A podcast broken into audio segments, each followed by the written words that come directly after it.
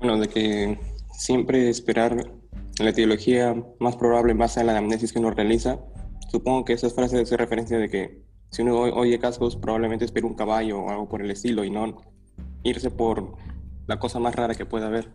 Claro, efectivamente, ¿no? Es tal cual, ¿no? Obviamente en esa época quizá todavía se usaba caballos para desplazarse, ¿no? Entonces no a pensar efectivamente en la ciudad que va a haber una cebra, sino es más probable un caballo, ¿no? Entonces, mi ciencia es igual, ¿no? En lugar de pensar en lo más raro, debemos pensar en lo más frecuente. Pero no sé por qué, lamentablemente, por décadas, cada año, la mayoría de gente piensa en lo raro, o, o más allá, ¿no? Quiere aprender las enfermedades raras.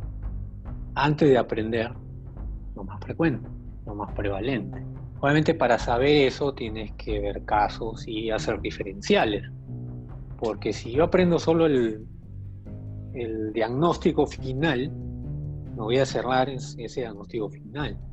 Pero si yo planteo antes problemas, síndromes y hago diferenciales sobre todo, me voy a equivocar menos por un lado y por otro lado lo tengo que ordenar en base a probabilidades y probabilidades de acuerdo a frecuencia.